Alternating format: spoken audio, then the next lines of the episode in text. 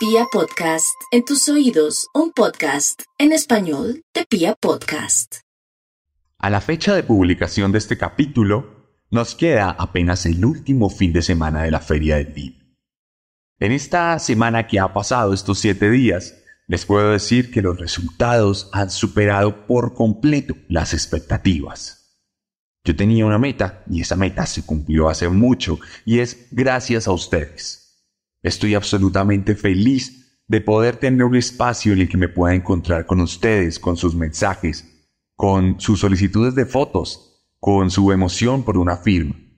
Créanme que me hacen inmensamente feliz y me dan pie para que serialmente y mis libros sigan existiendo y sigan siendo producidos. Por eso, les quiero invitar a que, si no me han ido a visitar, me visiten este fin de semana en la Feria del Libro de Bogotá. Stand 220, pabellón 8, nivel 2.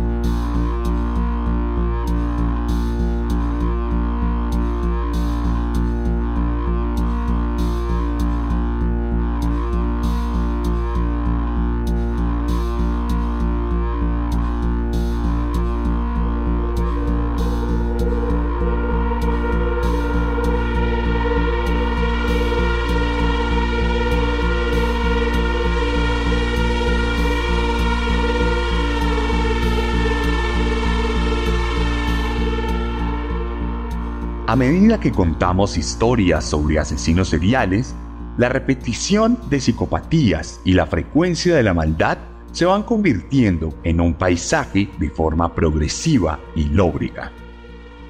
Es imposible evitar la resignificación del crimen y su posterior conversión al apartado cultural que nos acompaña en nuestro día a día sin ninguna advertencia, mimetizándose día a día el espectro del entretenimiento, aunque ese jamás hubiera sido el objetivo de los diferentes creadores de contenido.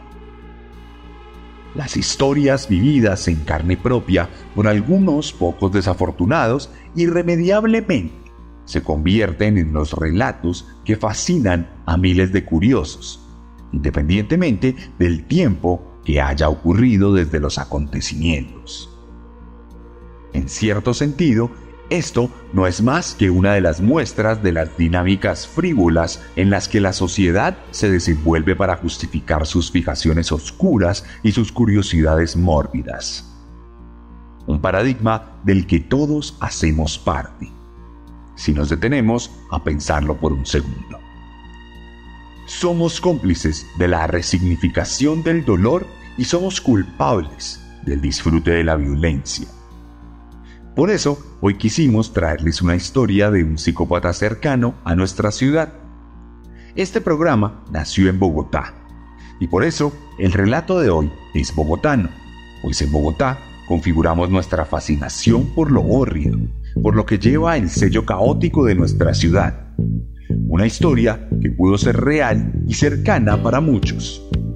Bienvenidos y bienvenidas a la 37 entrega de la tercera temporada de Serialmente, capítulo 112 de un podcast con contenido muy gráfico.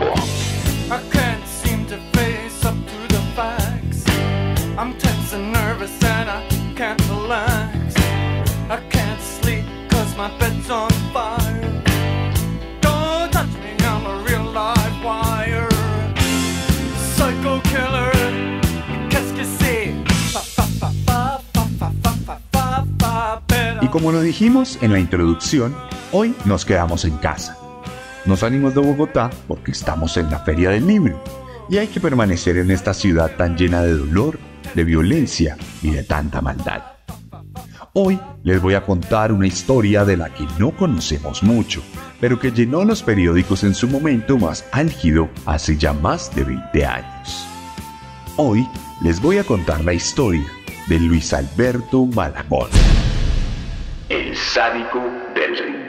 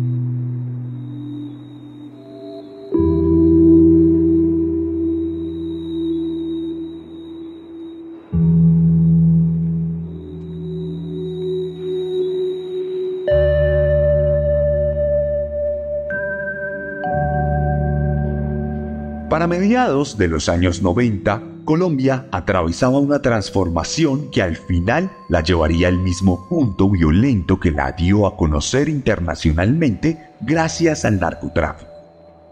Han pasado algunos pocos años desde la muerte de Pablo Escobar, y algunos ingenuos creyeron que con su partida el tráfico de drogas desaparecería.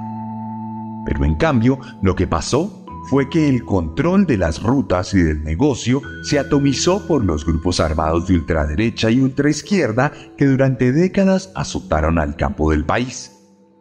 Por eso, cuando unas menores de edad comenzaron a desaparecer en plenas calles bogotanas, nadie se percató de ello y ningún medio de comunicación hizo eco de lo ocurrido por estar obnubilado en nuestra vertiginosa violencia de antaño.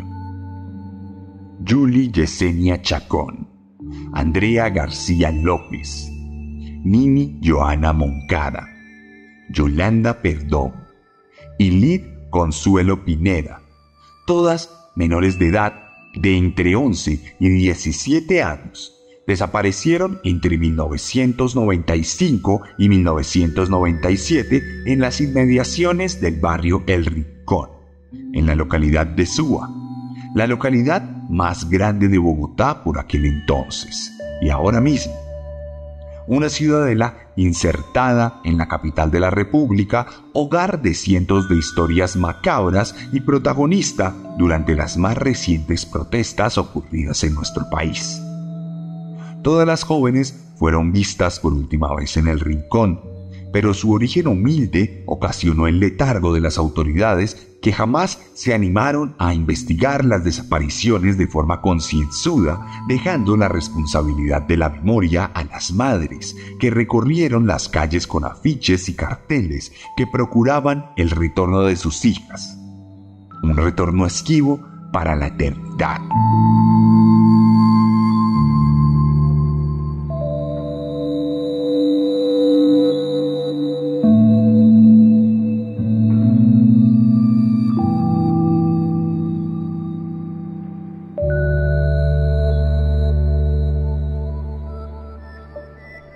Poco después de consumadas las desapariciones, una mujer acudió a la estación de policía del barrio donde las jóvenes se habían esfumado. La mujer, visiblemente preocupada, aseguró ser familiar de Luis Alberto Malagón, un hombre que le daba mala vida a su esposa y a sus hijos y que curiosamente guardaba con recelo los recortes del periódico donde se relataba cada una de las desapariciones. Esto prendió las alarmas de las autoridades quienes adelantaron los procedimientos para llevar a cabo un allanamiento a la casa de Malagón. Allí, la policía encontró algunas pertenencias de las jóvenes desaparecidas, rastros de semen e incluso un resto óseo que fue celosamente custodiado. Parecía que la historia sería simple y directa.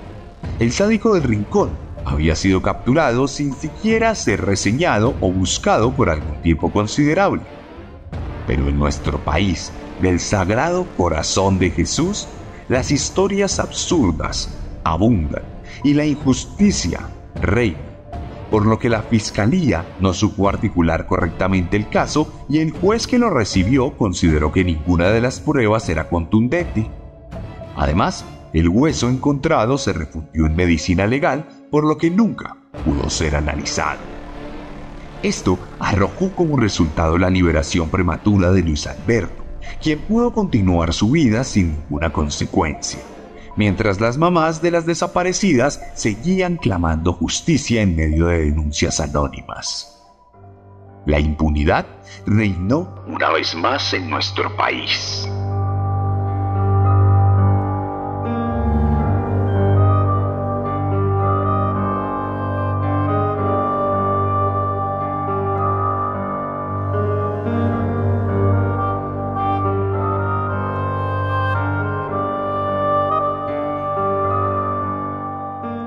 Años pasaron y como casi siempre ocurre en Colombia, casi todos olvidaron.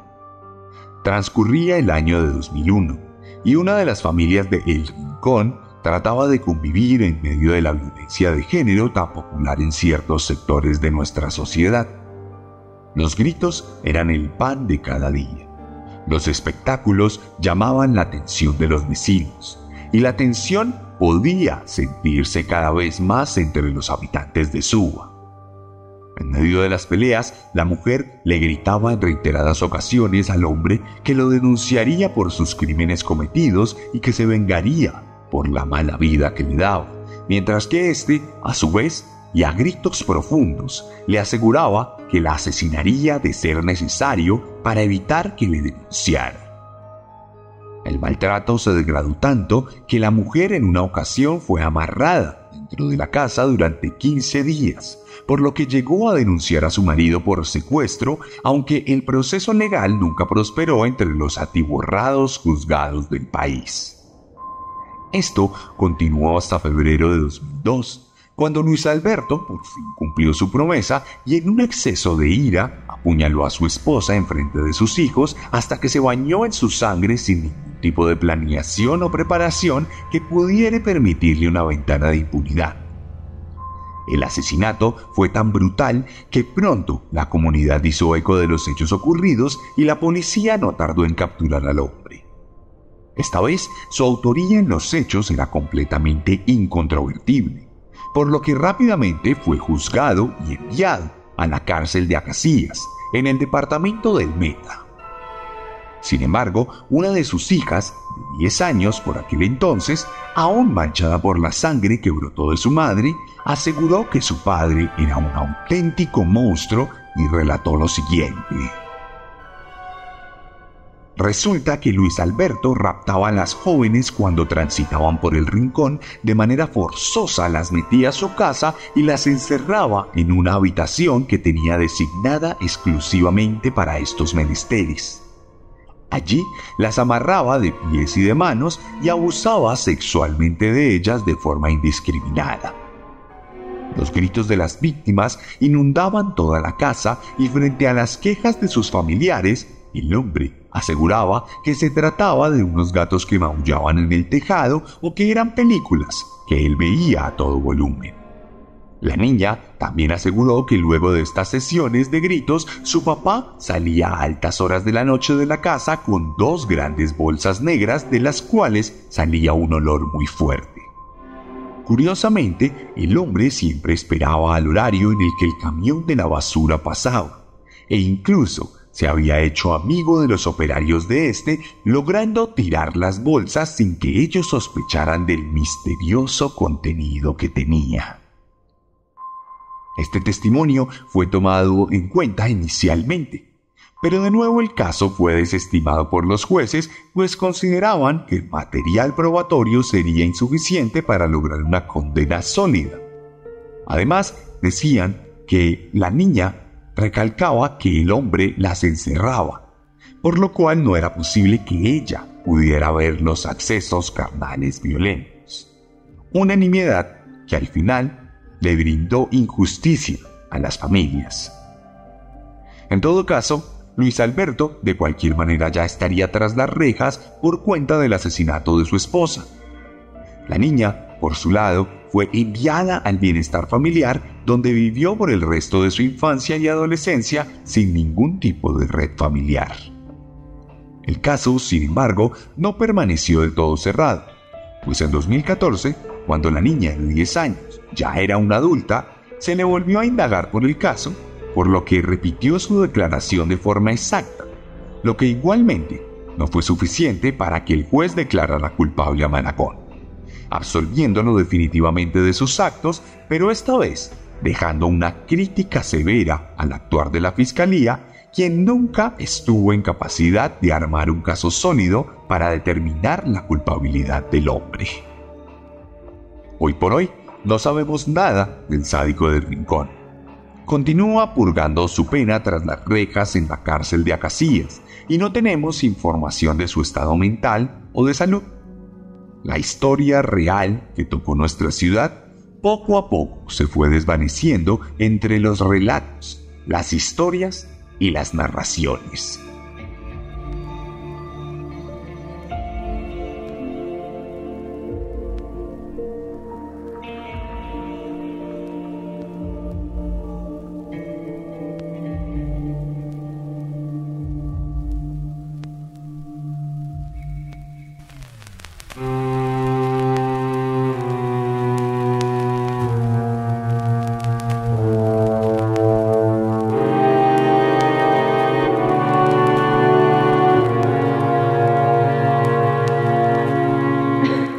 Estamos en la Feria del Libro, queremos cerrar esta seguidilla de especiales con un último invitado. Un colega que también tiene un podcast, que también es escritor y que conoce esa calle psicópata que nos rodea a los bogotanos. JJ Muñoz es el director del podcast Relatos Ñeros, un programa que recientemente ha adquirido una popularidad grandísima en las plataformas de reproducción y que se ha caracterizado por su originalidad y su narrativa particular.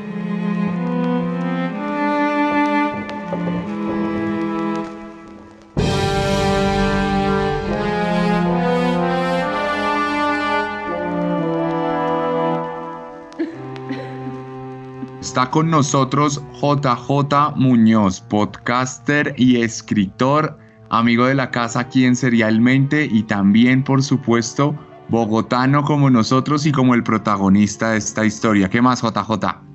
Hola, hola, ¿qué tal? ¿Qué tal, Sebastián? Muchas gracias por la invitación. No, a ti muchas gracias por aceptarla. Y bueno, eh, yo la razón por la que te invité, además de porque eres un colega escritor y vamos a hablar más adelante de eso, es porque cuando hablamos me contaste que naciste y te criaste en Suba, en el mismo lugar donde ocurre esta historia. ¿La conocías? Sí, sí, sí, yo la conocía. Esa historia pues fue, fue, llenó los periódicos en aquellos lejanos años 90 y claro, yo era un habitante incluso de un barrio muy, muy cercano al Rincón, que era el barrio Corinto, entonces sí pude conocer ahí detalles de, de primera mano.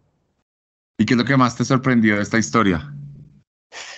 Pues la verdad, de las cosas que más me sorprendieron, bueno, primero cuando uno revisa, cuando usted me contó que, que íbamos a hablar de eso, revisé algunos, algunos eh, recortes de periódico a ver qué encontraba y, y, encontré que no hay muchas fotos de la cara del man, ¿no? Y eso pasaba mucho en los, en los años 80 y en los años 90 y es que y es que no se, no se conocía la noticia tan rápidamente como sucede ahora con las redes sociales. Otra cosa que me sorprendió muchísimo es que el hombre tenía familia, ¿no? Vivía con su esposa, con sus hijas y operaba, hacía toda su, su, su maquiavélica obra viviendo como, luciendo como un padre de familia con esposa e hijos en una, en una familia molecular, como dirían los, los católicos. Entonces es un poco impresionante eso porque no era el típico asesino en serie solitario eh, sucio que vemos viviendo en un cuarto solo, sino un tipo de familia, ¿no? Un padre. Y bueno, así hay muchos, un montón de gente como que tiene realmente un montón de secretos súper oscuros. Y hablando de oscuridad, eh, acá en Colombia, para los que no son de Colombia, en Bogotá, siempre la gente hace chistes tontos sobre Suba, que es lejos, que es otra nación, y bueno, en, en muchos sentidos es una ciudad en sí misma. Suba tiene, si no estoy mal, más de 3 millones de habitantes, tiene un tercio de la población de Bogotá, es algo alucinante los mismos habitantes que tiene Uruguay, y por eso mismo está llena de historias. Y usted como escritor, JJ, como podcaster, que ahorita hablamos un poco de eso, ¿Qué historias conoce así oscuras de Suba, de donde se crió, donde creció, que usted nos pueda contar acá y que nos dejen acá con los pelos de punta? Sí, pues Suba, Suba sí es una ciudad dentro de la ciudad, de hecho es la, la localidad 11, la más poblada de, de Bogotá y además que es muy particular porque contiene todos los, los niveles sociales, ¿no? Lo que acá llamamos estratos en Colombia. Acá eh, Suba los contiene todos. Ahí están los seis estratos, o sea que podemos pasar rápidamente en 10 minutos en, en carro de casas muy, muy lujosas a una villa muy pobre, a una villa miseria muy pobre. Donde, donde ocurren muchísimas cosas y muchas dinámicas sociales, igual que en las, igual que también en las casas adineradas. Entonces, no, nada, pasan muchísimas cosas en esta pequeña ciudadela y pues yo recuerdo mucho y siempre, siempre recuerdo mucho y, y, esa historia me parece una historia muy espeluznante, es porque tiene que ver mucho también con, con, con este señor. Eh, Alberto Malagón, nuestro, nuestro invitado, nuestro protagonista de hoy, es porque esta historia sucedió muy cerca, muy cerca de ahí, cerca a un colegio que se llama Álvaro Gómez, que queda entre el barrio El Rincón y el barrio, el barrio Corinto. Y resulta que, después de, la, de los asesinatos de, del, del sádico del rincón, eh, hubo una especie como de paranoia generalizada entre los habitantes de Suba. Entonces comenzó a correr el miedo y muchas eh, chicas estaban desapareciendo, muchas muchachas estaban desapareciendo en la localidad. Entonces había una paranoia ahí generalizada, eh, como les decía, y pasó que alguna noche se perdió una muchacha, comenzaron a, pedir, a pegar avisos en los postes, en las tiendas, para, para encontrar a esta muchacha que era muy pequeña, tendría 10 o 12 años, y unos muchachos que iban caminando, otros jóvenes que iban caminando cerca a un caño, a un canal de aguas, de aguas putrefactas, escucharon el ruido de una niña que lloraba. Entonces ellos dedujeron que esa niña se trataba de la niña secuestrada y llamaron a la policía, pero antes de la policía, como suele suceder, primero llegó toda la comunidad y resulta que bajo ese puente que había en ese caño de aguas putrefactas vivía un habitante de calle, un indigente. Entonces, de inmediatamente fue juzgado por la comunidad rápidamente porque era el, el secuestrador de la niña. Entonces han sacado a este señor y desafortunadamente lo han linchado entre todas las personas, 100, 200 personas que salieron en, en búsqueda de justicia por su propia mano. El asunto es que una vez que llegó la policía tuvo que llevar, llegar el, el, tristemente célebre Escuadrón Móvil Antidisturbios de Colombia, el SMAT, y, y dispersar a la gente. Y cuando cuando pudieron dispersar a la gente y poder recoger el cadáver de este habitante de calle, se dieron cuenta que, los, que el llanto provenía de unos gaticos que él había, había adoptado y que tenía debajo de su puente. Entonces la historia, además de espeluznante, es triste, refleja pues digamos que lo que somos como sociedad es, es una de esas historias que ni al mejor guionista de un podcast de asesinos seriales se le, se le hubiera ocurrido, porque sí, eso, el, el, la frase cliché de que la, de que la realidad supera la ficción, pues esa, esa, esa frase encaja perfectamente en esta tenebrosa historia. Sí, la verdad, no la conocía y qué frío tremenda historia. Y yo creo que usted debe tener un montón de historias porque para los que no conocen a JJ, JJ eh, lidera un podcast que se llama Relatos Ñeros de la Chuca Records. Es un podcast bastante, bastante interesante y bueno, los invito a escucharlo e invito a JJ que nos cuente de qué trata Relatos Ñeros. Eh, sí, pues Relatos Ñeros es básicamente algo muy parecido a lo que acabo de contar yo. Es un, es un proyecto que curiosamente tengo con mi familia, con mis hijos y el novio de mi hija, que somos también todos de, de Suba. Y nació precisamente en Suba de esa cantidad de historias de los años 90 cuando yo era adolescente y algunas de mis hijos que fueron adolescentes en, en la 2010 al 2020.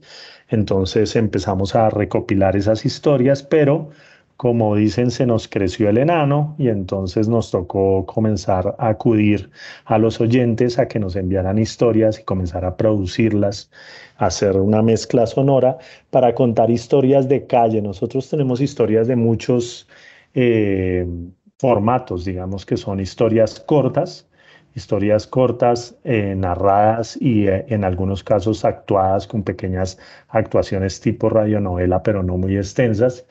Y lo que hacemos es contar una historia de calle, una historia peligrosa, historias, como dice el eslogan de nuestro podcast, son, es un podcast agisoso que cuenta historias de la calle. Entonces es lo que hacemos. Incluso hemos contado historias de, de gente de Bogotá que va a Boyacá, otros que van a Santander, otros, entonces tenemos historias de Cali, de Barranquilla, de Cartagena, tenemos de muchos sitios y pues eso, hemos tenido un pequeño éxito en, en, las, en las plataformas, nos ha ido muy bien y estamos felices trabajando con esto. ¿Dónde puede escuchar la gente Relatos Ñeros?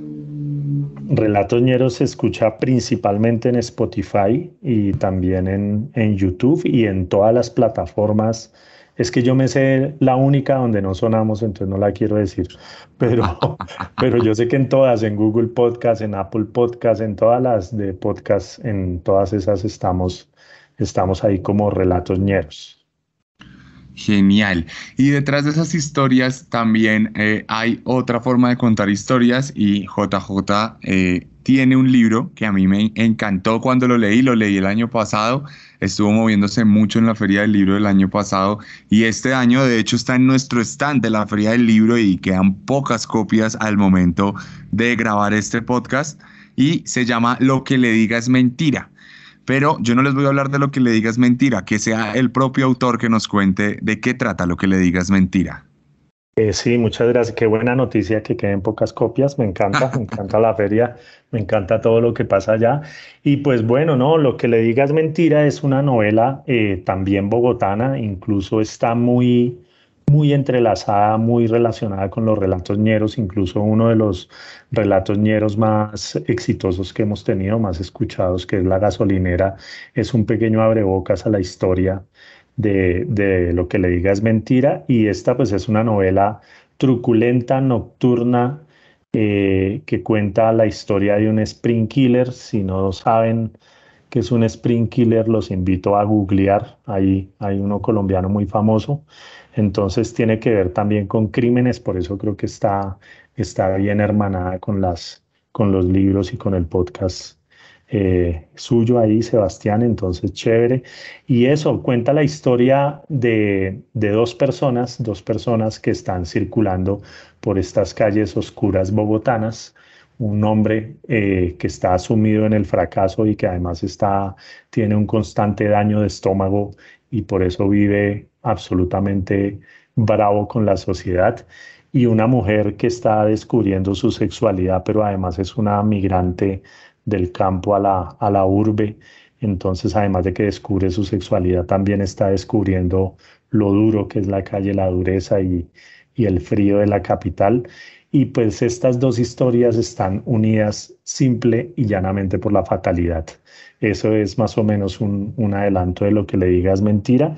Además que esta novela tiene una característica que me gusta mucho y es que es un narrador que puede ser muy, muy mentiroso y por eso, por eso su nombre, por eso la, para la gente de, de otros países, los de Colombia lo saben de sobra, pero la gente de otros países de pronto no saben que aquí en Colombia nosotros somos muy adornados al hablar, nos gusta hablar de forma elegante, larga, y cuando nos preguntan algo no somos capaces de contestar con un simple no sé, sino que usamos esta linda frase, lo que le digas mentira, para decir simplemente no sé.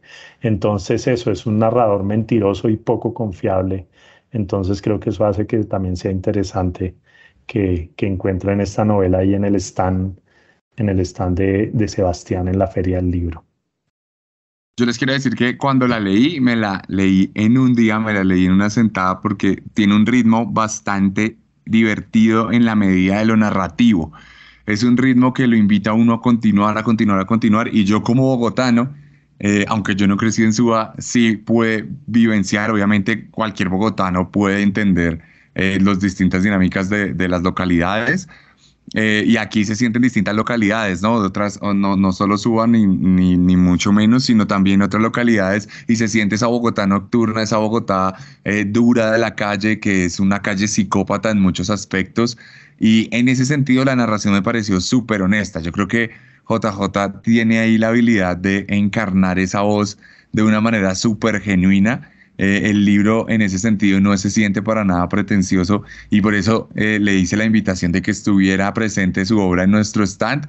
Así que allá la tienen, ahí va a estar disponible. Recuerden que ya este fin de semana que viene es el último fin de semana de la Feria del Libro y seguramente se van a agotar. Así que JJ, gracias por aceptarme la invitación, gracias por esta pequeña entrevista y no sé si le quiere dejar un último mensaje a los oyentes de Serialmente. Sí, no, pues nada, pues muchas gracias, muy feliz de estar aquí y hacer, y hacer parte de Serialmente, que siempre he sido fan. Y creo que gracias a Serialmente es que yo también me subí en este tren de, en esta aventura de hacer podcast, en esta, lo que hablábamos hace unos días, que tenemos vocación de pobres, somos escritores y podcasteros, eso, aguantar hambre, Vamos, muy bien. Y no, todas y todos invitados a, a escuchar también Relatos Ñeros que es un podcast que yo creo que se complementa muy bien con las historias de True Crime de Serialmente, porque si quieren escuchar una ficción sonora un poco más breve mientras se toman un café, creo que Relatos Ñeros es el para despejarse de lo, de lo nobuloso y de lo terrorífico de Serialmente, entonces pueden ser dos podcasts hermanos que, que irían muy bien. Entonces, no, nada, muchas gracias, feliz de estar acá y invitadísimos, invitadísimas a oír relatos ñeros en todas las plataformas. JJ, ahora que lo pienso, usted y yo habíamos hablado y lo voy a vender porque estamos grabando acá. Habíamos hablado de pronto hacer una colaboración también en Relatos Ñeros, ¿no? ¿Qué tal si hacemos un pequeño relato sobre el sádico del rincón, pero con el estilo de Relatos Ñeros? Buenísimo, me encantaría. Eso sería una, una buena contar la historia de una forma más breve y un poco porque, porque la tuya es como, eh, digamos que periodística, también muy narrativa, pero sí contarla con, el, con las pequeñas actuaciones, voces, efectos que nosotros le metemos a nuestro, a nuestro podcast estaría bien, me parece que sería una, una buena combinación, además tener las dos versiones, las dos versiones de la misma historia. Entonces vamos a eso, salgamos de la feria del libro, aceptada esta invitación y bueno, espérenme unos días y nos escuchamos también en Relatos Ñeros con un relato sobre el sádico del rincón. Muchas gracias JJ. Bueno, un abrazo para todos, muchas gracias.